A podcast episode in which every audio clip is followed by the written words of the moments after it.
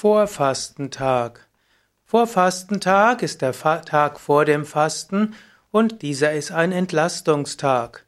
Der Vorfastentag ist auch wichtig. Wenn du vor dem Fasten einen guten Vorfastentag einlegst, dann ist das Fasten umso besser. Am Vorfastentag solltest du leicht essen und es gibt dort verschiedene Traditionen und Fastenphilosophien. Nach den einen ist der Vorfastentag zum Beispiel nur ein Tag, wo du nur Vollkornreis isst. Die anderen sagen, am Vorfastentag solltest du nur Rohkost essen. Und im Ayurveda-Fasten würde man sagen, dass man am Vorfastentag nur Kitchari zu sich nimmt. Am Vorfastentag sollte man auch die erste Darmreinigung machen, zum Beispiel am Abend. Man würde also am Abend vor dem Fasten würde man einen Einlauf nehmen oder auch Bittersalz oder Glaubersalz zu sich nehmen, um so die Darmreinigung schon mal zu beginnen. Gut ist auch, wenn du am Vorfastentag viel meditierst und Yoga übst, das hilft, dass die Fastenkur umso besser funktionieren wird. Fastenkur ist eben nicht nur für ist nicht nur das Nichtessen, sondern eine gute Fastenkur ist auch etwas, was deinen ganzen Körper regeneriert und was gut ist für die Seele.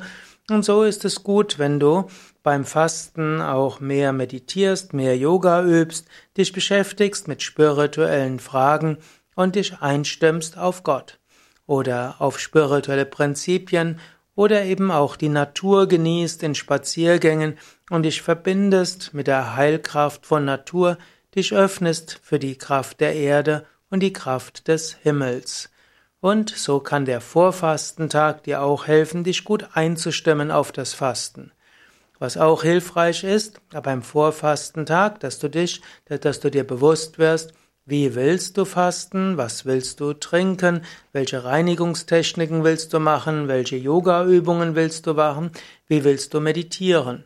Also eine gewisse Besinnung und ein gewisses Einstimmen, freudevolles Einstimmen, vielleicht auch sagen, ich freue mich auf meinen Fastenkur, ich freue mich darauf, dass ich mich die nächsten Tage immer besser regenerieren werde.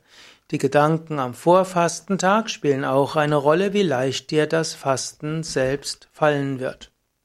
Natürlich, genauso wie der Entlastungstag vor dem Fasten, sind auch die, ist auch der Aufbautag, also der erste Tag nach dem Fasten.